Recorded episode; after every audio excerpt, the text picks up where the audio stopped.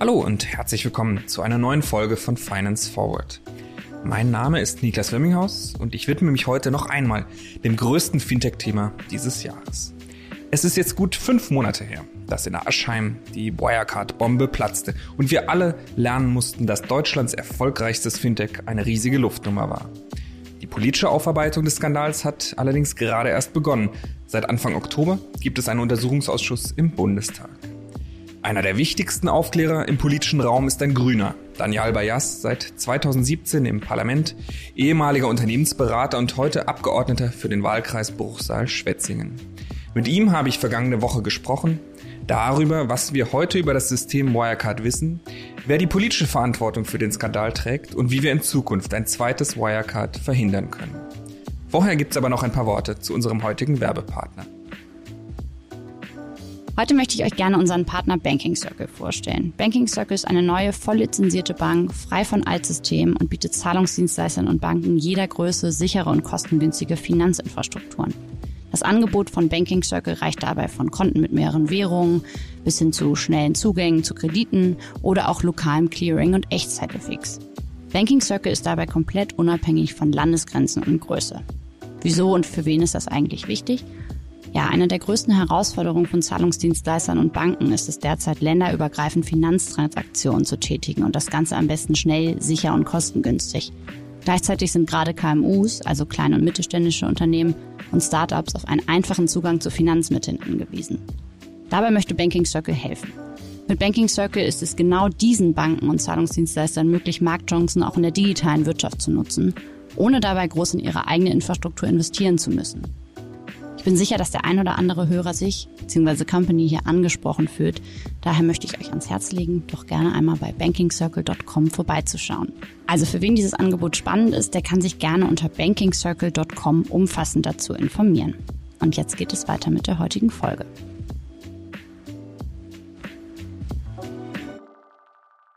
Herr Bayas, äh, guten Tag nach Heidelberg. Hallo, danke für die Einladung es gibt ja so Daten, die brennen sich ein, da weiß man sofort, was man an diesem Tag gemacht hat, ja, der 11. September 2001 zum Beispiel. Wissen Sie noch, was Sie am 18. Juni 2020 gemacht haben? Ja, das war eine Sitzungswoche im äh, Deutschen Bundestag und dann kamen natürlich ähm, die Ereignisse von Wirecard, haben sich überschlagen und hat, haben uns im politischen Berlin auch dazu bewogen, schnell einzugreifen und uns ans Ministerium zu wenden und an den Finanzausschuss des Deutschen Bundestages, um sozusagen Erkenntnisse aus erster Hand zu bekommen. Deswegen, das werde ich nicht so leicht vergessen, ja. Und an dem Tag konkret, also hat man da den Ticker verfolgt? Äh, können Sie mal beschreiben, was, was in Ihnen vorging, was Sie da gedacht haben?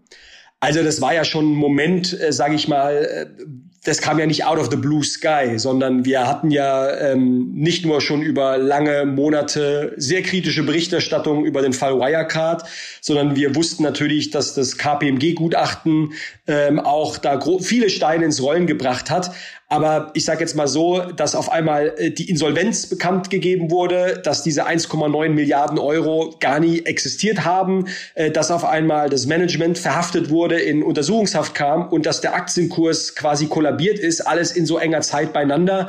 Das war schon natürlich besonders. Ich habe das über den Ticker verfolgt. Das ist jetzt auch nicht so, dass ich alles stehen und liegen gelassen habe. Das, äh, mhm. also das war, das war jetzt der 11. September hat in der Geschichte der Menschheit eine andere Bedeutung, ja, was ja, was ernsteres, absolut. Deswegen verhinkt der Vergleich natürlich, aber es war ein besonderer Tag, wo ich auf jeden Fall dann gesagt habe, okay, wir müssen jetzt mal in unserem Kalender ein bisschen umpriorisieren und uns dem Thema Wirecard noch intensiver äh, widmen. Weil da war Ihnen sofort klar, das muss ein politisches Nachspiel haben? Ja, ich meine, wir reden hier äh, über ein äh, DAX-Unternehmen, wir reden über einen vermeintlichen nationalen Champion, Börsenwert von 20 Milliarden, die auf einmal weg waren, 1,9 Milliarden Euro, äh, die weder Wirtschaftsprüfer noch Finanzaufsicht äh, auffind, ausfindig machen konnten. Das hat natürlich auch politische Fragen, politische Konsequenzen und wir merken ja auch sehr schnell den Druck äh, aus der Bevölkerung, weil auf einmal ist natürlich auch mein E-Mail-Postfach als äh, zuständiger Abgeordneter äh, übergelaufen, weil sich viele Kleinanleger bei, an uns gewandt haben, beschwert haben, darauf hingewiesen haben, jetzt muss doch mal was passieren. Die Politik mhm. muss jetzt sich dem, dem Thema annehmen. Das hat bei uns natürlich schon auch ein paar Steine ins Rollen gebracht, klar. Mhm. Jetzt sagten Sie selber, das kam nicht out of the blue. Äh, seit wann war das ein Unternehmen, was Sie auf dem Schirm hatten? Sie sind ja auch Startup-Beauftragter der Grünen Fraktion und Wirecard war schon auch ein Vorzeige-Digitalunternehmen. Ja, das dachten wir alle in der Tat und äh, sagen wir es mal so, äh, das Unternehmen hat an zwei Momenten meine, meine, mein aktives öffentliches Interesse äh, äh gewonnen. Nebenher, ich wusste, ich wusste dass es Wirecard gibt. Ich wusste, dass die in der Nähe von München sitzen. Ich wusste auch, was die machen, also grob, mhm. ja, nämlich Zahlungsdienstleistungs, äh, Zahlungsabwicklung. Ähm, aber wirklich sozusagen meine offensive äh, Attention hat das äh, Unternehmen bekommen. Einmal, als es ja in den DAX aufgestiegen ist und Commerzbank mhm. quasi rausgekegelt hat, was ja so einige auch als Zeichen gedeutet haben. Äh, die Old Economy am Finanzmarkt wird gerade hier durch den Digital Attacker irgendwie abgelöst. Die Wachablösung, ähm, ne? Genau, und das andere war vor allem, weil es ja auch einen politischen Konnex hatte, äh, das Leerverkaufsverbot der BaFin äh, im Frühjahr äh, 2019. Äh, wir hatten Herrn Hufeld damals ja auch im Finanzausschuss, der uns auch damals, mir auch nochmal erläutert hat, warum hat man damals ähm, diese Entscheidung gefällt. ich fand das damals schon bedenklich, fand es zumindest komisch. Ich hatte da auch ein paar Fragen, habe mich dann auch mit einer schriftlichen Frage oder mit mehreren schriftlichen Fragen an die Bundesregierung gewandt, um diesen Sachverhalt zu erklären. Ich habe das dann auch erstmal zur Kenntnis genommen, habe gedacht, okay, wenn die sagen, da gibt's eindeutige Hinweise aufs Insiderhandel, dann wird es schon wohl so sein. Also auch von mir mhm. so ein Grundvertrauen in unsere Finanzaufsicht, was jetzt an der, in der Rückschau auch ein Stück weit äh, erschüttert wurde. Ähm, aber eben, was mir nicht bewusst war, deswegen, das war ja auch ganz interessant, dass wir Dan McCrum letzte Woche im Finanzausschuss des Deutschen Bundes, mhm. in der letzten Sitzungswoche im Deutschen Bundestag im Finanzausschuss hatten, äh, in der, in der, im Wirecard-Untersuchungsausschuss, entschuldigen Sie, ähm, dass gleichzeitig auch diese Journalisten angezeigt wurden ähm, ähm, mhm. mit dem Leerverkaufsverbot. Das habe ich zum Beispiel damals äh, so nicht mitbekommen. Aber das war äh, der Punkt, wo ich, sage ich mal, politisch mit eingestiegen bin und quasi mit kleiner Anfrage an die, an die Regierung äh, damals mehr wissen wissen wollte, äh, was da eigentlich los ist. Mhm. Und das heißt, da gab es dann so eine Art Grundzweifel, ähm, aber nicht viel mehr. Naja, also es hat sich, äh, es war, hat sich eingereiht in eine lange Geschichte der Accusations ja, gegen mhm. das Unternehmen Wirecard. Da schreiben renommierte äh, Wirtschaftsjournalisten drüber, ähm, der ein oder andere Whistleblower, der sich hier und da mal irgendwie zitieren lässt. Aber natürlich haben wir auch ein Grundvertrauen in unsere Institutionen. Jetzt äh, ist es so, dass der Track Record der BaFin ähm, äh, nicht äh, überragend ist beim Aufdecken und beim Verhindern von Betrug.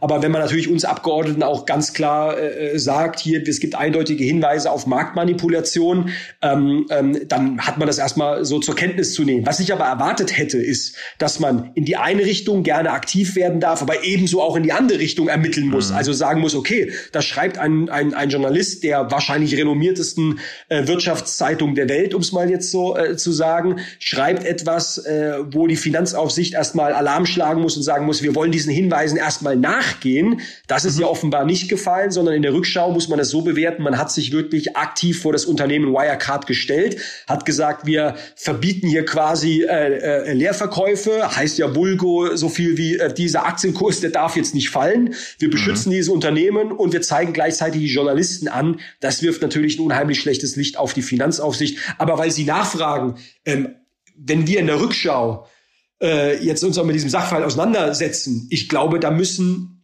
ähm, wir uns alle Medienbeobachter, Podcaster, Fintecher und auch Parlamentarier selbstkritisch fragen, warum haben wir nicht noch früher, noch kritischer danach gefragt? Vor allem mhm. aber richten sich diese Fragen natürlich an die zuständigen Stellen. Also Wirtschaftsprüfer, Finanzaufsicht, diejenigen, die für die Geldwäsche verantwortlich sind und so weiter. Das sind diejenigen, die die, die, die äh, Verantwortung dafür tragen, dass ja auch Regeln eingehalten werden. Und warum das nicht passiert ist, das wollen wir im Untersuchungsausschuss ja auch aufklären. Ja, lassen Sie uns noch mal kurz beim Unternehmen selbst bleiben. Haben Sie heute, das ist ja jetzt auch gut fünf Monate seit diese Bombe geplatzt ist im Juni, haben Sie heute einen Eindruck davon, oder den Eindruck, Sie hätten verstanden, wie dieses Unternehmen funktionierte? Also war darin eigentlich irgendwas gut, irgendwas innovativ oder war das einfach eine große Betrugsmaschinerie? Ich bin kein Technologieexperte. Ich beschäftige mich viel auch mit Digitalisierung, auch gerade mit digitalen Veränderungen am Finanzmarkt, sei es jetzt digitales Bezahlen, äh, Zahlungsabwicklung, Fintechs, you name it. Ähm, aber ich bin Politiker. Ich bin jetzt nicht derjenige, der Noten, Haltungsnoten verteilt. Wie innovativ, wie geil mhm. ist eine gewisse Technologie? Natürlich habe ich grundsätzlich verstanden, was Wirecard macht, äh, beispielsweise Zahlungsdienstleistungen, äh, ähm, ähm, äh, abzuwickeln. Ähm, das ist eigentlich ein relativ einfaches Geschäft. Und in der Rückschau wird natürlich auch sehr verdächtig, warum konnten die, die solche Margen erwirtschafteten, mhm. während andere Wettbewerber weit weg davon waren, nicht so profitabel. Ähm, das äh, mag damals als hoch innovativ äh, äh, gegolten haben. Aber heute ist es in der Rückschau natürlich einfach äh, auch ein deutlicher Hinweis darauf, äh, dass hier Betrug stattgefunden hat. Ähm, so, so viel sage ich mal zu dem gesunden Teil des Kerngeschäftes. Wie groß der ist, das weiß ich gar nicht. Es wird ja übrigens auch über das heute spekuliert, wann hat Wirecard eigentlich ähm, sozusagen bandenmäßig ist, ist in den Betrug und in kriminelle Aktivitäten eingestiegen. Und was war die Motivation? Hat man immer gesagt, man macht es zum Kerngeschäft? Oder war die Hoffnung, äh, wir machen jetzt mal nebenher ein bisschen illegale Geschäfte und dann, wenn wir auf einmal ein gutes Geschäftsmodell gefunden haben, dann switchen wir und werden irgendwie sauber? Das, das weiß ich nicht. Ich weiß auch nicht, ob wir das im Untersuchungsausschuss lückenlos aufklären werden. Ich glaube, dass da vor allem die Staatsanwaltschaft äh, ihren Beitrag ähm, äh, leisten wird. Aber ich habe mittlerweile verstanden, wie die kriminellen Aktivitäten äh, äh, vonstatten gingen. Also Stichwort Roundtripping. Das heißt, mhm. ich äh, kauf überteuert Unternehmen, die eigentlich um zwei Ecken herum selbst Leuten gehören, die mit Wirecard irgendwie zu tun haben, blas die Bilanz äh, auf, fake Umsätze, signalisiere dem Kapitalmarkt, ich habe hier ein geiles Unternehmen, was stark wächst und zwar nicht nur in Europa, sondern überall auf der Welt und deswegen sowohl Kreditgeber als auch äh, äh, ähm, quasi Aktienkäufer äh, davon über überzeugt waren von dieser Börsenstory und deswegen Geld äh, äh, zur Verfügung gestellt haben, Kapital zur Verfügung gestellt haben, während einige in diesem Unternehmen, ähm, sage ich mal, mit hochkrimineller Energie ähm, Gelder abgezwackt haben, bis mhm. hin zu den ganzen Vorwürfen, die wir ja auch versuchen aufzuklären, Geld zu waschen. Das ist ja auch etwas, was ich übrigens ja auch in Ihrem Podcast gehört habe mit der Shortsellerin, die ja diese These mhm. vertritt, dass es sich hier um eine digitale Geldwaschmaschine äh, äh, ähm, äh, handelt. Auch dafür gibt es eine Indizien. Also so einen groben Überblick ähm, in den letzten Wochen und Monaten, womit wir es mit Wirecard ähm, zu tun haben. Also was sie, die Geschichte, die sie erzählt haben, einerseits, aber auch das, was sich im Inneren dieses Unternehmens abge, ähm, ähm, abgespielt hat, ähm, da haben wir, glaube ich, jetzt ein ganz gutes Gefühl für entwickeln können. Dahinter steht ja die Frage, also wenn wir jetzt von bandenmäßigem Betrug sprechen, wie groß war diese Bande? War das der Vorstand und vielleicht noch der Aufsichtsrat? Waren da sehr, sehr viele Mitarbeiter involviert? Ähm, oder war das am Ende doch nur dieser eine verrückte COO, Jan Masalek, der da geflüchtet ist und äh, bizarre Geheimdienstkontakte pflegt? Das weiß ich nicht. Da muss ich spekulieren. Und ähm, spekulieren ist ja erlaubt. Ähm, ich kann mir nicht vorstellen, dass bei einem Unternehmen dieser Größe äh, mit einem Betrug in dieser unvorstellbaren Dimension einfach nur ein kleiner Kreis, ein Inner Circle von zwei, drei oder auch zwölf Leuten ähm, ähm, da die Fäden äh, äh, gezogen haben. Ich glaube übrigens auch, dass es ganz viele Mitarbeiter bei den mehreren tausend Beschäftigten äh, ähm, äh, gegeben hat und immer noch gibt, ähm, auch die sind ja Teil sozusagen, also die sind ja auch Opfer davon, die nichts davon gewusst oder geahnt haben. Ich glaube mhm. aber auch schon, dass die Mitwisser mehr sind, als wir uns das vorstellen können. Äh, und zwar ehemaliger Vertreter in Aufsichtsrat, im Management, aber auch auf zweiter und dritter Ebene, äh, genauso wie in der äh, jetzigen Riege, also Leute, die ja auch ähm, ähm äh, in Untersuchungshaft äh, äh, sitzen. Ähm, deswegen will ich da nicht vorweggreifen. Wir werden einige Wirecard äh, Manager auch ähm, in der nächsten Sitzung des Untersuchungsausschusses haben. Aber noch einmal, auch das ist jetzt nicht erste Aufgabe des Untersuchungsausschusses, hier ähm, die Bande im Kern zu äh, identifizieren und Strafen zu verteilen, sondern das macht die Staatsanwaltschaft und das machen dann äh, äh Gerichte.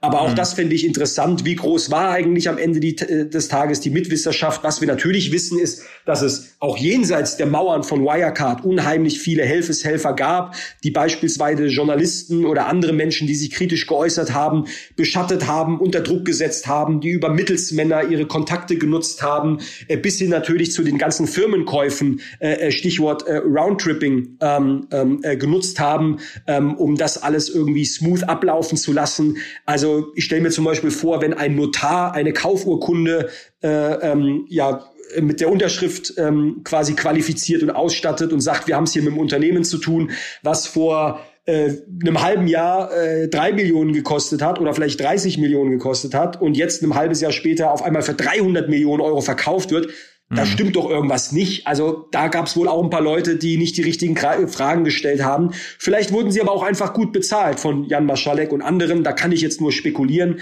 Aber ich glaube, am Ende des Tages müssen da mehr involviert gewesen sein, als wir uns das eigentlich vorstellen können. Mhm, mh.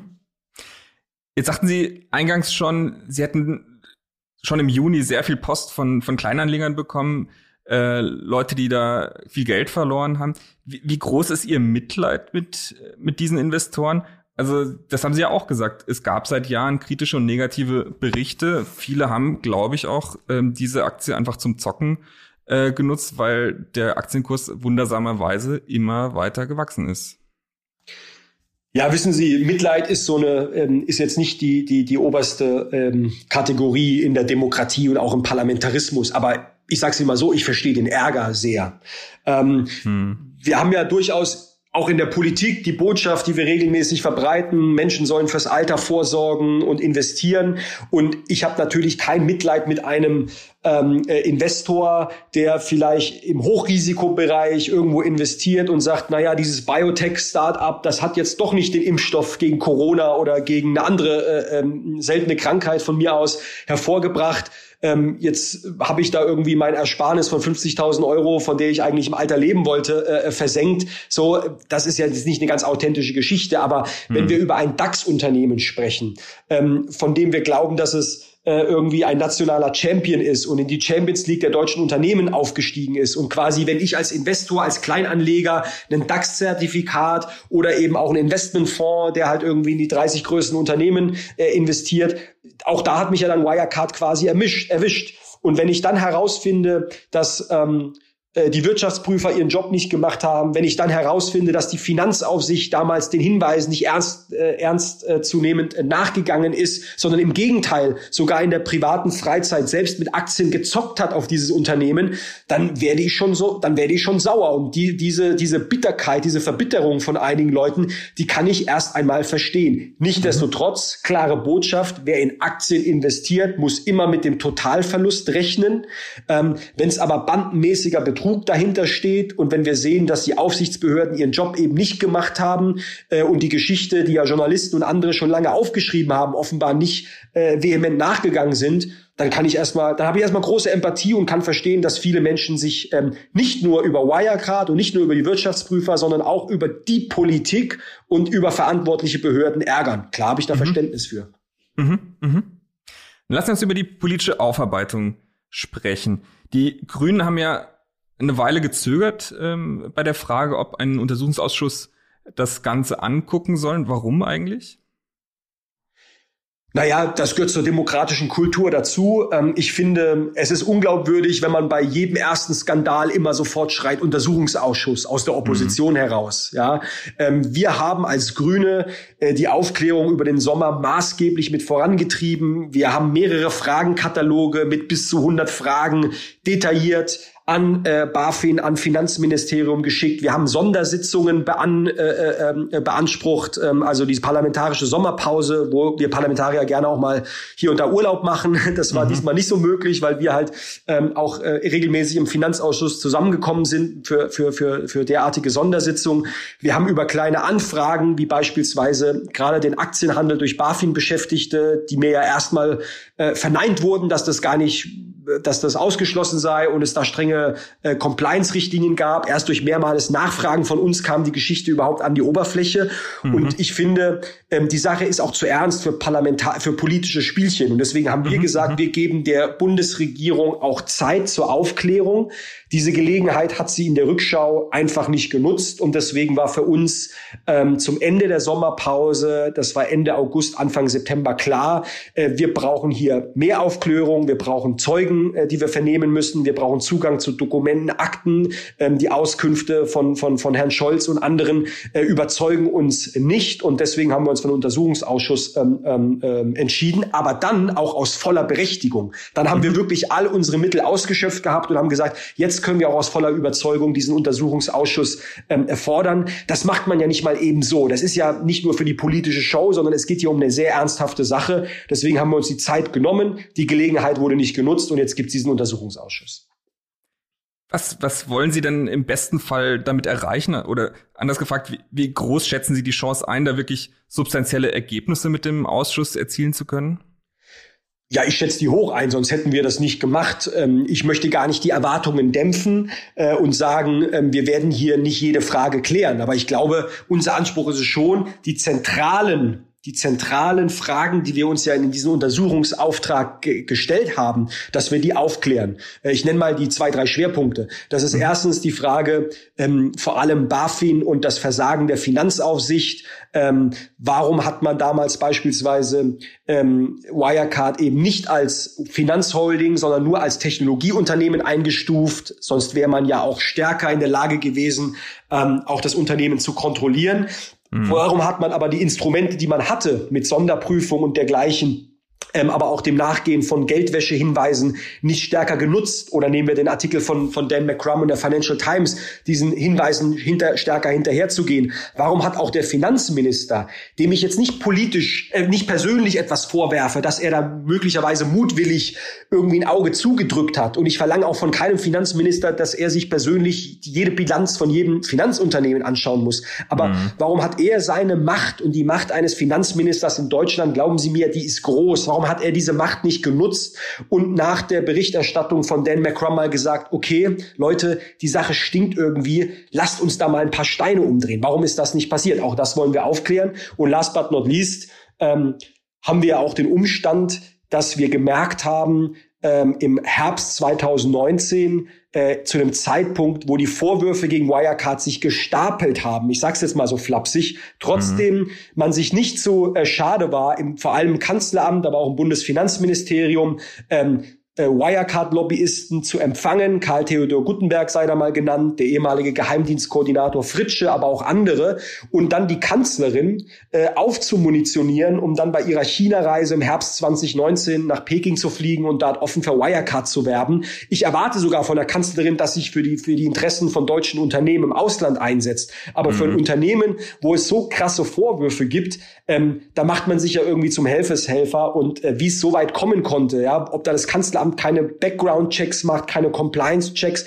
Das wollen wir aufklären. Und es hat ja eine politische Brisanz. Das möchte ich nochmal sagen. Hier steht ja der Verdacht im Raum, dass nicht nur die Kontrollmechanismen versagt haben, sondern dass man sich aus industriepolitischen Gründen vor ein Unternehmen gestellt hat und gesagt haben, wir glauben an dieses Unternehmen und wir wollen jeden Verdacht und jede Kritik irgendwie im Keim ersticken und ähm, ähm, ähm wollen deswegen uns vor dieses Unternehmen stellen. Ob es das wirklich gegeben hat, oder ob man einfach nur schlampig war. Beides ist schlimm genug, aber wie es genau dazu kommen konnte, auch das wollen wir in diesem Untersuchungsausschuss versuchen aufzuklären.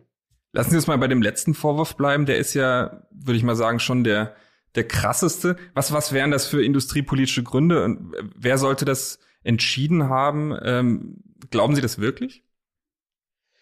Naja, also ich will jetzt keine Verschwörung aufbauen. Ich glaube nicht, dass da abends ein verschwörerischer Kreis zusammensetzt und sagt, wir machen das jetzt. Aber mhm. Am Ende ist es natürlich auch ein Gesamtbild, was entsteht, nämlich ein Unternehmen Wirecard, was sich mit Anwälten, aber auch mit dubiosen Methoden gegen alle möglichen Kritiker und Journalisten wehrt und gleichzeitig eine Heer an Lobbyisten, an gut bezahlten Lobbyisten, die alle auch früher mal für den Staat tätig waren, um die Bundesregierung, um Parlamentarier, um äh, Multiplikatoren von allen Seiten irgendwie mit einer geilen Wirecard-Story zu bearbeiten. Ähm, deswegen muss das ja auch nicht irgendwie ein Verschwörung verschwörerischer kleiner Kreis ge gewesen sein, der gesagt hat, ich entscheide das jetzt so, sondern das ist ja auch ein Prozess, so der mhm. an vielen Fronten stattfindet. Und äh, ob das so stattgefunden hat, ähm, ich würde das jetzt nicht voll von der Hand weisen. Ja, das ist, ich spekuliere hier, ähm, aber die Hinweise, die Indizien darauf gibt es. Noch einmal, das muss man sich vorstellen. Ähm, Im Herbst 2019 ähm, wo auch ein Sondergutachten gegen, für, äh, für die Vorkommnisse bei Wirecard ja in Auftrag gegeben wurde, ähm, wo man hätte mal sagen müssen, wir halten jetzt alle mal die Füße still und wir vertrauen darauf, dass dieses Sondergutachten dann die Wahrheit ans Licht bringt. Und wenn die sagen, nein, das ist alles Fake News, dann ist das eine andere Geschichte. Aber bis dahin warten wir mal. Aber wir haben, also die Regierung, das Kanzleramt, die haben nicht gewartet. Die haben weiterhin Lobbyarbeit ähm, nicht nur empfangen, sondern auch dann selbstständig weitergemacht. Und das muss man sich mal vorstellen. Da schickt man die Kanzlerin. Die hat ja einen Mitarbeiterstab. Die, da wird jedes Protokoll, jeder Termin, jede Vorbereitung doch auf der Goldwaage abgemessen, um Schaden von der Kanzlerin, aber auch von der Bundesrepublik Deutschland äh, abzuwiegeln, warum man trotzdem am Ende irgendwie es für gut und völlig okay und richtig empfunden hat, zu sagen, nee, nee, Wirecard sprechen wir mal auf der China-Reise an und der Kanzlerin da ein, ein, Briefing geschrieben hat, das ist schon ein äh, schweres Stück, ja, sage ich, ein starkes mhm. Stück und ich finde, das gehört äh, zur Aufklärung dabei. Lassen Sie mich vielleicht noch einen, einen Punkt sagen, da können, da können wir ja gerne im Detail drüber sprechen. Ein Untersuchungsausschuss hat aber nicht nur die Rückspiegelfunktion. Ähm, aufklären ja, aber aufklären nicht als Selbstzweck, sondern als Grundlage, um in Zukunft ja auch schlauer zu sein, also die mhm. richtigen Schlüsse zu ziehen. Das heißt, eine Neuaufstellung bei der BaFin mit einer neuen Kultur, die auch wirklich mit kriminalistischem Instinkt ähm, ähm, äh, Unternehmen am Kapitalmarkt auf die Finger schaut oder neue Regeln für die Wirtschaftsprüfer, damit irgendwie es nicht mehr so sein kann, dass wir sagen, ja 1,9 Milliarden auf Treuhandkonten, die konnten wir halt irgendwie nicht testieren äh, ja. und erst ein Sondergut Gutachten das Ganze ins äh, Laufen gebracht hat. Ähm, was ich sagen will, ist, auch der Blick nach vorne ist bei dem Untersuchungsausschuss wichtig. Ähm, damit wir die richtigen Lehren ziehen, um unser Finanzsystem resilienter, robuster, nachhaltiger aufzustellen, damit das, was nie hätte passieren dürfen, sich nicht mehr wiederholt. Mhm, mhm. Können wir gleich noch drauf kommen. Ich würde gerne noch mal zwei, drei Fragen zum Ausschuss selber stellen. Der ist jetzt gerade angelaufen. Die ersten Sitzungen haben Sie hinter sich. Ähm, und wenn ich das richtig sehe, dann gab es mit der Ausschussmehrheit der, der GroKo schon auch das ein oder andere Gekabbel um die Frage, wie viele Mitglieder soll der Ausschuss haben, wie lange haben sie überhaupt Zeit äh, zu ermitteln. Würden Sie sagen, das ist so normales Gezanke zwischen Regierung und Opposition oder ähm, haben Sie das Gefühl, Sie werden an Ihrem Aufklärungswillen behindert? Also es ist mein erster Untersuchungsausschuss, deswegen kann ich jetzt ähm, da auch, auch keinen wirklichen Vergleich zu anderen äh, Untersuchungsausschüssen ähm, äh, herstellen. Mhm. Klar ist, jeder Parlamentarier von jeder Fraktion weiß, äh, das ist eine ernste Sache und es geht hier um die, um die Aufklärung. Den Eindruck habe ich schon. Wir sehen aber auch, neben dieser Aufklärungsarbeit, die ja an der Sache orientiert ist, gibt es schon auch die politischen Spielchen, die politischen Scharmützel, ähm, mhm. Ich nenne Ihnen mal zwei, drei Beispiele, wo ich manchmal den Eindruck habe, der Aufklärungswillen gerade aus der Koalition ist jetzt nicht so ausgeprägt wie der bei uns in der Opposition. Ähm, wir wollten gerne einen großen Untersuchungsausschuss. Groß heißt 18 Mitglieder. Das hieße zum Beispiel bei mir in der Grünen Fraktion, wir hätten zwei Mitglieder gehabt und das gleiche gilt auch für die anderen beiden kleinen demokratischen Oppositionsfraktionen, Linkspartei und FDP. Ähm, mhm. Das wäre natürlich mehr Man, mehr Woman Power gewesen. Damit hätten wir viel besser Unterlagen, Dokumente, Kommunikation studieren, auswerten können, uns vorbereiten können, Arbeit aufteilen können. Äh, wir hätten leistungsfähiger sein können. So. Und dann hat die Koalition gesagt, nö, neun Leute reicht auch. Neun Leute müssen auch reichen und hat dann quasi diesen Ausschuss downgesized. Ähm, ja. Verstehe ich ehrlich gesagt nicht. Also wer wirklich an Aufklärung interessiert gewesen wäre, hätte gesagt, angesichts, und das ist ja das Wichtige in dem Kontext, angesichts der wenig verbleibenden Zeit, äh, diese Legislatur endet im Sommer nächsten Jahres. Wir werden vorher noch einen Bericht schreiben müssen. Das heißt, das Vernehmen von Zeugen wird im Frühjahr irgendwann zum Abschluss kommen. Das sind jetzt nur noch wenige Wochen bis dahin. Das heißt, die Zeitleiste ist super tight und mhm. da hätte es äh, uns allen uns allen im gesamten Deutschen Bundestag gut zu Gesicht gestanden zu sagen, wir machen hier einen großen Ausschuss, äh, um möglichst viel an die Oberfläche zu bringen. Aber die Koalition wollte es anders. Äh, wir hatten zum Beispiel auch eine Diskussion darüber, wann soll eigentlich der Untersuchungsausschuss anfangen. Wir von der Opposition hätten gerne morgens losgelegt. Die Koalition hat sich jetzt auf 13 Uhr geeinigt. Äh, wir haben auch gesehen, wohin das führt. Letzte Woche als wir unter anderem Dan McCrum und andere da hatten, haben wir irgendwie bis morgens um zwei oder so getagt. Äh, und mhm. wir hätten wahrscheinlich noch länger machen können, weil wir noch ein paar Fragen gehabt hätten. Aber ähm, so, wir müssen ja auch ein bisschen äh, gucken, dass wir am nächsten Tag trotzdem irgendwie noch leistungsfähig sind als Abgeordnete. Ja. Ähm, so, ähm, ich hoffe, dass die Koalition das jetzt auch nochmal mitnimmt und wir in Zukunft früher anfangen werden. Ich höre da erste Signale. Ähm, oder nehmen Sie einen letzten Punkt. Wir hätten Dan McCrum und auch gerne Kilian Kleinschmidt, der uns ja über die geheimdienstlichen Verstrickungen von Jan Maschalek und äh, ähm, ähm, seinem Umfeld sehr, sehr interessante Dinge berichtet hat. Wir hätten diese beiden Kollegen gerne öffentlich vernommen, aber mhm. da war auch die Koalition nicht wirklich willig dazu, sondern wir haben das hinter verschlossenen Türen gemacht. Also das sind so ein paar Indizien, wo ich merke, ähm, der Grad äh, der Aufklärungskultur ist bei der Koalition jetzt nicht so ausgeprägt, wie wir uns das gerne wünschen würden. Mhm.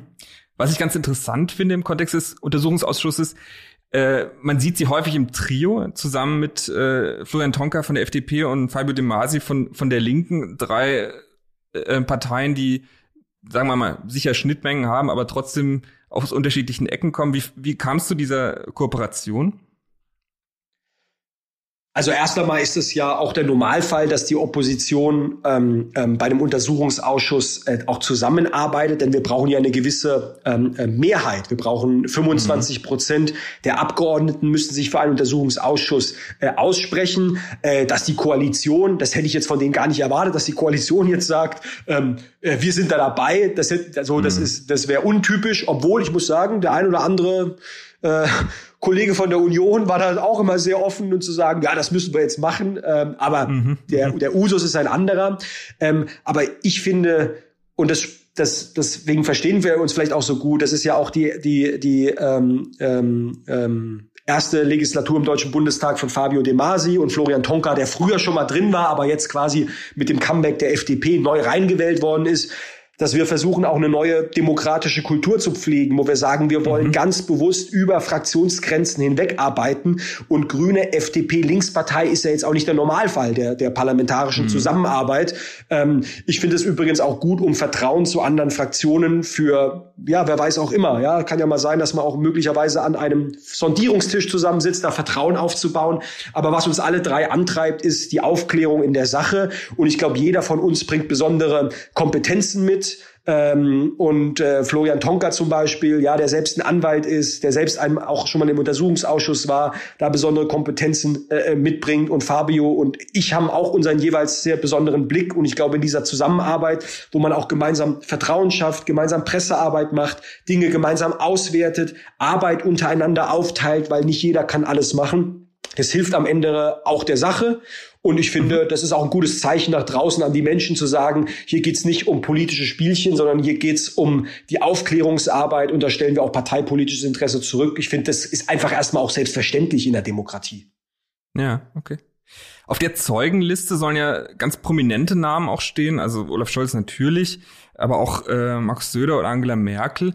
Ähm, werden die wirklich etwas zur Aufklärung beitragen können oder ist das nicht am Ende dann doch auch ein Stück weit Show? Nein, also wir laden schon, ja, wir, wir, wir überlegen uns sehr genau, wen wir einladen wollen. Die Zeugenliste ist sehr lang. Ähm, Sie haben jetzt die politischen Schwergewichte äh, genannt.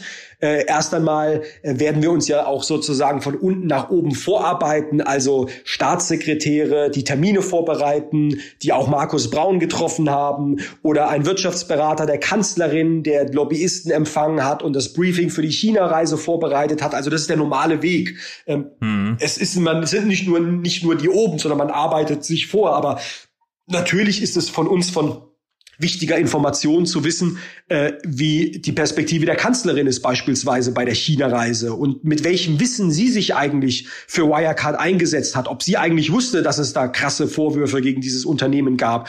Und natürlich stellt sich diese Frage auch am Ende für Olaf Scholz. Noch einmal, er ist da ja, es gibt da kein direktes Involvement bis jetzt mhm. zumindest. Ja, das ist übrigens bei seinem anderen Thema, was er ja an der Backe hat, Cum-Ex, etwas anderes. Da hat er ja einen Banker getroffen. Ähm, deswegen gibt's ja auch einen Untersuchungsausschuss in Hamburg. Ist eine andere Thematik, aber da ist Olaf Scholz quasi ein aktiver Akteur. Hier ist er nur, aber das nur in Anführungszeichen, der zuständige Finanzminister, zuständig für die Finanzaufsicht, zuständig für die Geldwäsche, äh, zuständig auch dafür, was sein Haus treibt in Sachen ähm, äh, Lobbyismus.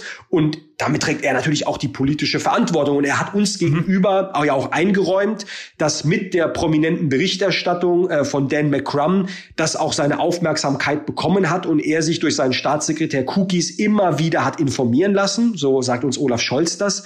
Und dann frage ich ja. mich, naja gut, informieren lassen ist ja das eine, aber politisch aktiv zu werden, Konsequenzen daraus zu ziehen, äh, die Finanzaufsicht anzuweisen, zu sagen, Leute, schöpft jedes Mittel, das ihr habt, und wir hätten mehr Mittel gehabt, als wir ausgeschöpft hatten, äh, auch mal diesen Hinweisen nachzugehen. Das sind auch Fragen, die sich natürlich auch am Ende an den zuständigen Finanzminister stellen. Und deswegen steht er auch zu Recht auf dieser äh, Zeugenliste. Aber es ja, geht ja auch nicht hätte nur, denn, ja? Was hätte denn Olaf Scholz ganz konkret machen sollen? Also ich würde jetzt mal unabhängig von seiner Person, von einem Finanzminister erwarten, ähm, bei dem diese Geschichte aufschlägt, ähm, dass ein seriöse Wirtschaftszeitung wie die Financial Times ähm, buchstäblich aufschreibt, dass wir es damit mit, mit, mit betrügerischen Aktivitäten zu tun hat. Und in seinem Wissen äh, die Finanzaufsicht, für die er ja zuständig ist, sagt, wir haben diesen Journalisten jetzt mal angezeigt. Ja, dann würde ich doch erstmal den Chef der Finanzaufsicht einbestellen, mir Indizien, Evidenzen zeigen lassen, ob das der richtige Vorgehen ist und dann noch zu sagen, aber wir gehen doch bitte auch den Hinweisen nach, äh, die der da aufgeschrieben hat. Darauf muss ich mich doch mal verlassen. Das ist etwas, was ich von einem Finanzminister, der seinen Job ernst nimmt, auch wirklich ähm, äh, äh, verlangen würde. Und deswegen mhm. sich informieren zu lassen, ja, das reicht aus meiner aus meiner Sicht nicht. Ähm, mhm. Ich wollte noch einen Satz sagen. Wir haben ja nicht nur politische ähm, ähm, Leute, die aussagen, äh, Markus Söder haben Sie erwähnt, der eine Rolle spielt, weil er ja damals zuständiger Finanzminister war und in Bayern ja auch die Geldwäsche-Thematik ist. Wir haben übrigens bis heute nicht geklärt, wer für die Geldwäsche eigentlich zuständig hätte sein sollen. Ist es die BaFin oder ist es die äh, Bezirksregierung in Niederbayern? Also da sehen wir so ein mhm. bisschen dieses Fingerpointing. Jeder zeigt auf jeden anderen und je keiner will es gewesen sein. Ähm, deswegen ähm, steht auch Markus Söder auf der Liste. Aber wir haben natürlich auch eine Reihe an Leuten, deren Namen jetzt nicht in der Öffentlichkeit bekannt sind, aber von denen wir uns erhoffen, dass sie zur Aufklärung beitragen. Das sind beispielsweise auch Wirecard-Manager, ehemaliger oder auch aktive. Äh, das sind auch natürlich die Wirtschaftsprüfer, die keine äh, rühmliche Rolle äh, in dem, in dem Komplex Wirecard gespielt haben. Das sind aber auch Menschen aus der Aufsicht, aus der Bundesbank, aus Behörden wie der DPR oder der APAS. Also wir haben es jetzt nicht nur auf die politischen Schwergewichte abgeschaut, sondern die Zeugenliste ist sehr lang aber sie ist auch ähm, deswegen sehr lang, weil einfach dieser ähm, ganze Komplex so viel Strenge hat, worüber wir ja noch gar nicht gesprochen haben. Müssen wir auch nicht, aber nur um das auch nochmal gesagt zu haben. Wir haben ja noch die ganzen Hinweise auf geheimdienstliche Verstrickungen, die mhm. Achse FPÖ, Österreich, österreichischer Geheimdienst, welche Rolle spielen ähm, äh, die Russen in dem ganzen Kontext. Ähm, wir werden als Opposition vorschlagen, einen Sonderermittler dafür einzusetzen, damit ein Sonderermittler mit gewissen Kompetenzen Kompetenzen auch gerade in diesem geheimdienstlichen und militärischen äh, äh, Kontext uns im Untersuchungsausschuss auch nochmal berichtet, was er da ans Tageslicht gebracht hat, einfach um uns ein bisschen zu entlasten und bei dem Thema, was ja auch sehr bremslich ist und ich glaube, wir erst die Spitze des Eisberges sehen, dass wir auch daran neue Erkenntnisse bekommen. Mhm. Wenn wir über die Finanzaufsicht sprechen, die BaFin, ähm, was würden Sie sagen, welche Defizite sind da zutage getreten bei der Art und Weise, wie die BaFin diesen Fall äh, angegangen hat? Oder äh, was ist über die gesamte Aufsichtsarchitektur eigentlich klar geworden? Vielleicht mache ich es mal an drei Punkten ähm, ähm, äh, konkret. Der eine Punkt ist der, dass offenbar wir nicht in der Lage waren, ähm, unsere Finanzaufsicht nicht in der Lage war, das Geschäftsmodell von Wirecard, die Dimension, die Größe so einzuklassifizieren, dass man gesagt hat, wir haben es hier eigentlich schon mit einem Finanzdienstleistungsunternehmen, mit einer Finanzholding zu tun. Ja. ja ähm, sondern wir haben es hier mit einem Technologieunternehmen zu tun. Um die Technologie kümmern wir uns nicht. Wir gucken uns die Wirecard Bank in Deutschland an und gut ist. So, und ich, mhm. wir wissen doch einfach, und das wundert mich ehrlich gesagt, weil die BaFin sich auch wirklich ähm, seit, seit, seit, seit Jahren mit dem Thema Digitalisierung am Finanzplatz auseinandersetzt, weil wir ja sehen, Apple Pay, Google Pay, Libra, digitales Bezahlen, Big Data, Fintechs. Ich meine, das gibt's ja erst nicht seit gestern. Und ich weiß, dass die Finanzaufsicht sich mit diesen Themen beschäftigt. Und angesichts dessen müssen wir doch verstehen, dass Technologie ein Treiber am Finanzmarkt sind und man da nicht sagen kann, das ist einfach nur ein Technologieunternehmen, so wie die SAP und deswegen äh, eigentlich kein BaFin-Business. So, das ist, glaube ich, der eine mhm. Punkt. Der zweite Punkt ist, schon auch nochmal diese Frage des Leerverkaufsverbotes ähm, wo eine Finanzaufsicht übrigens ja nicht zum ersten Mal, damals ja quasi ganz prominent in der Zeitung gelesen hat, dass hier etwas nicht stimmt, aber ja auch im Vorfeld immer wieder Hinweise bekommt, bekommen haben soll, haben Sie ja auch in Ihrem Podcast äh, mit der mit der mit der Shortsellerin äh, sehr schön herausgearbeitet, die ja auch einen Brief an den BaFin-Präsidenten geschrieben hat, um ihre Perspektive ja. darzustellen. Ähm, ähm, und es gab viele andere Hinweise, von denen wir auch heute erfahren, ähm, denen man offenbar nicht wirklich nachgegangen ist. So und ich finde, eine Finanzaufsicht, die Zähne hat, die Zähne zeigen muss, die auch gefürchtet ist am Finanzmarkt, muss solche Hinweise auch ernst nehmen und äh, äh alle Instrumente ausschöpfen von Sonderprüfungen äh, äh, ähm, ähm, ähm, bis hin zu anderen Möglichkeiten, dem auch wirklich nachzugehen. Und last but not least, ähm, das, Defizit, das Defizit, was ich sehe, ist schon auch die kulturelle Einstellung, die kulturelle Frage. Ja, wenn wir über die, wir können, wir werden jetzt darüber reden, wie stellen wir die Finanzaufsicht besser auf. Das ist auch schön und richtig. Ja. Und da können wir ihnen mehr Leute geben und mehr Kompetenzen und sowas. Aber ich glaube, so diese, diese, diese Eigenschaft zu sagen, na ja, wir sind halt irgendwie Juristen, haben dann irgendwie unseren Bogen mit 20 Checkmarks und gehen dieses Line-Item bei Line-Item durch und machen überall einen grünen Haken und dann machen wir Feierabend. Ich glaube, wir brauchen auch wieder eine stärkere Finanzaufsicht, die kriminalistisch denkt, mit forensischen Tools, ähm, die auch wirklich an, ich sag mal, aus jeder Pore ausstrahlt am Finanzmarkt. Leute, versucht es gar nicht, sonst, sonst kriegt es mit uns zu tun und zwar richtig. Mhm. So, und da mhm. denken wir natürlich auch immer an, an Vorbilder wie die amerikanische Börsenaufsicht SEC. Auch die hat mhm. nicht jeden Skandal aufgeklärt.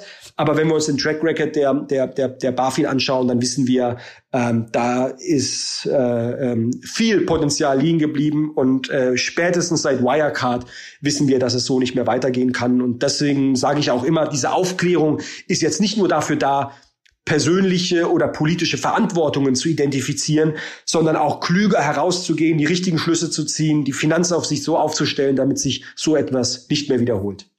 Mhm dass irgendwas gemacht werden muss, ist ja offenbar auch der Regierung klar. Es gibt aus dem BMF nur den Vorschlag für dieses Finanzmarktintegritätsstärkungsgesetz, kurz FISG.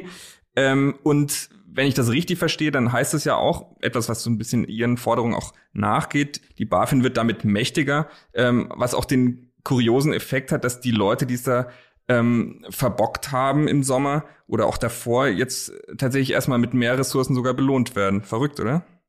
Ja, so würde ich es jetzt nicht ganz framen. Also das Gegenteil wäre ja auch falsch, wenn wir sagen würden, wir bestrafen mhm. die und schmeißen jetzt die Hälfte raus. Ich sage das immer ein bisschen flapsig. Also dann wäre ja. weder dem Finanzmarkt noch der BaFin äh, noch uns als Gesellschaft irgendwie ein Dienst geleistet. Aber das ist der springende Punkt, den Sie sagen. Kompetenzen ja, bessere Regeln, also beispielsweise äh, Aktienhandel von BaFin-Beschäftigten äh, verbieten, zumindest Aktien, die von Unternehmen, die sie kontrollieren dürfen, weil eine ja. Auf Aufsicht erst gar nicht den Anschein erwecken darf, dass es möglicherweise Interessenskonflikte äh, äh, gibt. Ja, aber das reicht jetzt nicht zu sagen, naja, wir schaffen da mal ein, zwei neue Referate und stellen ein paar Leute ein und mit Digitalisierung wollen wir uns jetzt auch beschäftigen, sondern ich glaube, du brauchst natürlich auch so etwas wie diesen diesen diesen Kulturwandel in dieser Organisation. Das ist nicht einfach, Kulturwandel herbeizuführen in großen Organisationen, aber ich glaube, es ist hier dringlich geboten und wir müssen natürlich auch gute Leute finden, denn jemand der für die Finanzaufsicht arbeiten kann, der hat theoretisch auch eine Möglichkeit, weiß ich nicht, bei der Commerzbank oder bei einem privatwirtschaftlichen anderen Institut zu arbeiten. Das heißt, man muss sie auch gut bezahlen und dergleichen. Aber ähm, ich würde mir wünschen, wir hätten eine Finanzaufsicht, die die richtigen Leute hat, die das richtige Mindset hat und der Aufgabe, die wir ihnen in der Politik auch gegeben haben, der nachzugehen. Mhm. Eine spannende Debatte, die wir auch haben werden, die ist nämlich in dem Vorschlag von Olaf Scholz noch gar nicht aufgegriffen. Ähm, schauen Sie sich mal den ESMA-Report an, also der Europäischen mhm. Kapitalmarktaufsicht. Das ist ja eine ordentliche Ohrfeige für die BaFin und damit auch für die Bundesrepublik und die Bundesregierung gewesen. Dieser Report, der vor äh, ein paar Wochen veröffentlicht wurde. Und da wird auch die fehlende Unabhängigkeit der BaFin ähm, quasi kritisiert. Ähm, So, wir haben jetzt aktuell den Zustand, dass die, das BMF, das Bundesfinanzministerium, zuständig dafür ist. Und deswegen stellen sich ja auch kritische Fragen zu Recht an den, an den Finanzminister. Darüber haben wir ja gesprochen. Ähm, ich könnte mir auch vorstellen, dass wir diese Kriterien von europäischer Ebene besser erfüllen, dass die Finanzaufsicht auch unabhängiger wird, so wie beispielsweise die SEC in den USA, eine eigenständige Behörde. Das geht aber nur, wenn sie auch eigenständig denkt, ihr Mandat äh, ernst nimmt und äh, sozusagen diesen kulturellen Shift hinbekommt, den ich ver versucht habe zu charakterisieren und gleichzeitig Trotzdem, eine Behörde darf nie im luftleeren Raum schweben. Wir brauchen parlamentarische Kontrolle, das ist ja klar. Die müssen mhm. uns im Finanzausschuss Auskunft geben. Ähm, wir müssen über Verwaltungsräte und andere Mechanismen dann auch Einblick bekommen, damit die dann quasi nicht alleine da im luftleeren Raum äh, äh, äh, unterwegs sind. Aber auch das ist ein Thema, was in den Überlegungen von Olaf Scholz bislang noch keine Berücksichtigung findet. Und last but not least, lassen Sie mich das noch kurz sagen, ähm, äh, ich finde es ja gut und aller Ehre wert, dass Herr Scholz jetzt in die Offensive geht und sagt, bei den Wirtschaftsprüfern, bei der Finanzaufsicht, äh, bei der Corporate Governance, da muss sich jetzt was verändern. Ja, selbstverständlich. Aber das darf keine Abkürzung sein. Also mhm. manchmal habe ich den Eindruck, das ist der Versuch zu sagen, äh, die Aufklärung ist nicht mehr so wichtig, wir schauen jetzt nur noch nach vorne, lasst uns gemeinsam daran arbeiten. Da sage ich klar, nein, die Aufklärung, und zwar die lückenlose Aufklärung im Untersuchungsausschuss, ist die Grundlage dafür, um überhaupt die richtigen Regeln zu verabschieden und deswegen das eine tun und das andere nicht lassen. Beides gehört zusammen. In den Rückspiegel schauen und nach vorne vorne zu schauen. Mhm. Lass uns zum Abschluss noch so ein bisschen den Blick weiten. Was erzählt uns eigentlich äh, dieser Skandal? Ich habe gesehen auf der Seite der Grünen Bundestagsfraktion äh, zum Thema Wirecard, da heißt es Wirecard Cum-Ex und regelmäßige Verstrickungen deutscher Finanzunternehmen in Geldwäscheskandale haben gezeigt, dass Deutschland ein Eldorado für Finanzkriminalität ist. Sehen Sie das wirklich so, dass wir quasi so in einer Reihe mit, weiß ich nicht, Zypern, Bahamas, den britischen Kanalinseln und so weiter stehen? Ich will die Frage mal so beantworten. Der erste Satz des Bundeswirtschaftsministers, als dieser Skandal, Sie haben mich ja vorhin gefragt, ähm, ähm, als das da explodiert ist, was ich da gemacht habe und gedacht habe. Ich habe am nächsten Tag ein Interview gelesen ähm, mit dem äh, Bundeswirtschaftsminister Peter Altmaier. Und sein erster Satz auf diese Frage, ja, warum konnte das passieren, war der, dass er gesagt hat, ich hätte mir vorstellen können, dass so etwas überall in der Welt passiert, nur nicht in Deutschland. Mhm. Und ich habe da mehrmals drüber nachgedacht. Ich habe ihm den Satz dann auch mal in der Bundestagsrede unter die Nase gerieben in seiner Anwesenheit, weil er mich geärgert hat, je mehr ich drüber nachgedacht habe. Ich fand das erstens arrogant und vermessen gegenüber unseren europäischen Partnern, so nach dem Motto, euch traue ich das zu, aber uns nicht. Aber ich mhm. fand ihn auch ignorant, ja, dass der Wirtschaftsminister so einen Satz sagt, angesichts dessen, dass wir hier einen großen Schummelskandal in der Autoindustrie hatten, dass wir einen Riesenskandal um Cum-Ex hatten, dass wir viele kleinere, aber auch mittelgroße und jetzt einen ganz großen Anlegerskandal am Finanzmarkt hatten. Also ich glaube, diese Saubermann-Mentalität, die wir uns manchmal einreden, die glaube ich schon lange nicht mehr. Ich möchte aber auch mhm. eins sagen. Ich bin wirklich, ich komme aus Baden-Württemberg. Ich bin stolz auf unsere Industrie. Wir haben wirklich sowohl am Finanzmarkt viele ehrliche ähm, ähm, ähm, ähm, Menschen, die engagiert sind. Wir haben in der Industrie Ingenieurinnen, Ingenieure, Mittelständler in der Chemieindustrie, im Maschinenanlagenbau, in der Autoindustrie, wo ich sage, ja, Made in Germany, das ist eine Marke, darauf kann man auch stolz sein. Aber deswegen ärgere mich ja ich um Wirecard und um andere Skandale, weil ja die Kratzer oder die Risse, die dieses Label auch äh, bekommt, ja auch irgendwie hausgemacht sind. Und einfach nur zu sagen, na ja, das passiert bei uns halt mal alle zehn Jahre, ähm, ist halt erstens fatal, weil es nicht stimmt und zweitens weil wir uns ja auch im Ausland ein Stück weit blamieren. Wenn es doch etwas gibt, wo Deutschland ähm, auch wirklich angesehen ist in der Welt, dass wir hier Regeln haben und sagen, unsere Unternehmen können auch deswegen hier so gut operieren, weil wir einen Rechtsstaat haben, der funktioniert, weil wir klare Regeln haben. Ähm, so und wenn wir beispielsweise sehen, dass wir durchaus gerade bei Geldwäsche ja, ein kleines Paradies sind, weil Mafiastrukturen mhm. aus dem Ausland Deutschland ganz gezielt nutzen, um hier im Immobilienbereich in Städten wie Berlin und anderswo ähm, Immobilien mit Bargeld zu äh, äh, bezahlen, dann finde ich, dann gehört zur Ehrlichkeit auch dazu, da nicht die Augen zu verschließen. Und ich sehe es auch meine Aufgabe als Parlamentarier an, da genau den Finger in die Wunde zu legen. Nicht, noch einmal, nicht um den Standort schlecht zu reden, sondern im Gegenteil, mhm.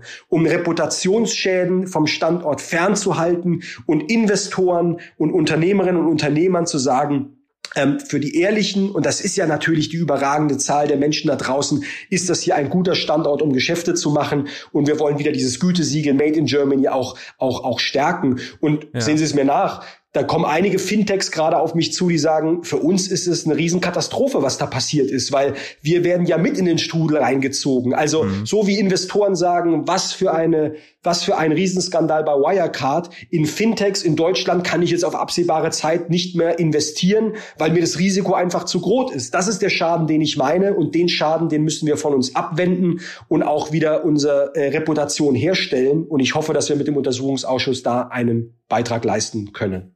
Mhm. Also, dass es ein Einzelfall nicht ist, das haben Sie jetzt ja klar gemacht. Für was ist es aber dann symptomatisch? Naja, also ich habe jetzt ein paar Finanzskandale ähm, auch angesprochen. Mein ehemaliger Kollege im, im, im Deutschen Bundestag, der Gerhard Schick, der ja mittlerweile die Seiten gewechselt hat und eine Organisation ähm, gegründet hat, die sich Finanzwende ähm, ähm, äh, nennt, der schon auch lange bevor ich im Bundestag war, sich mit ähm, Cum-Ex, mit Geldwäsche, auch mit Kriminalität am Finanzmarkt auseinandergesetzt hat. Der kann da ein sehr langes Lied von äh, äh, äh singen. Da empfehle ich auch mal jedem mal auf seine Webseite zu gehen, wo die Themen äh, aufgegriffen und, und thematisiert werden.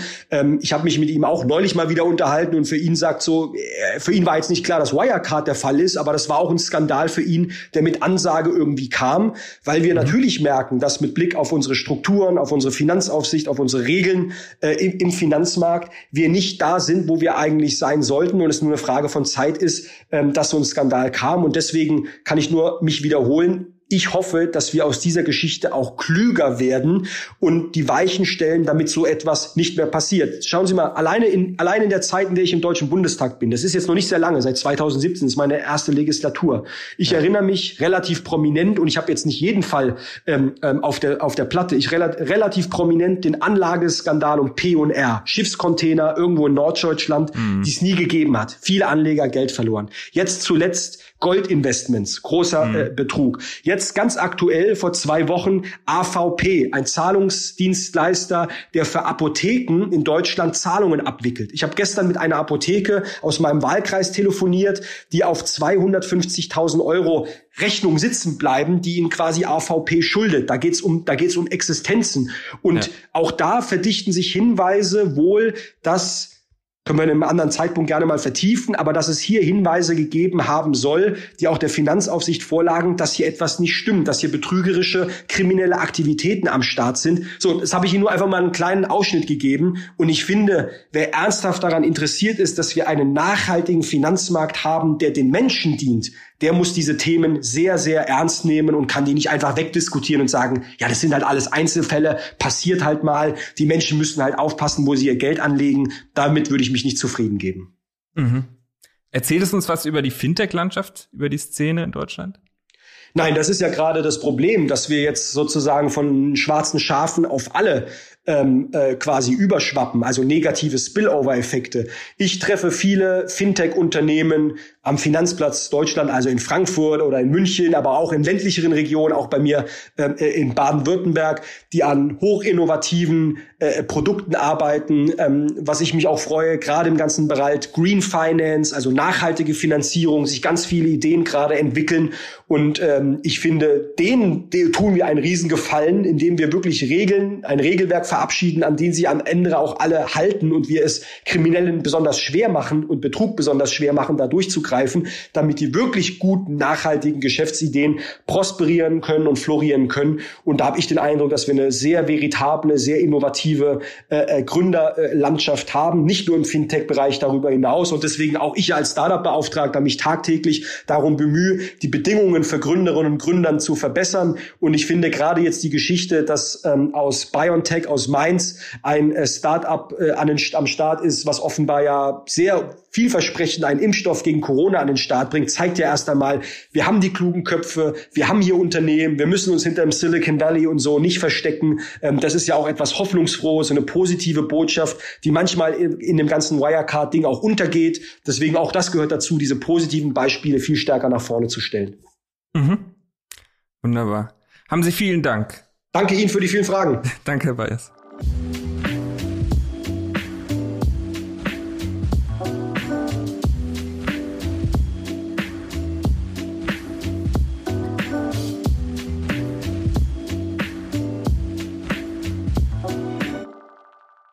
Dieser Podcast wird produziert von Podstars bei OMR.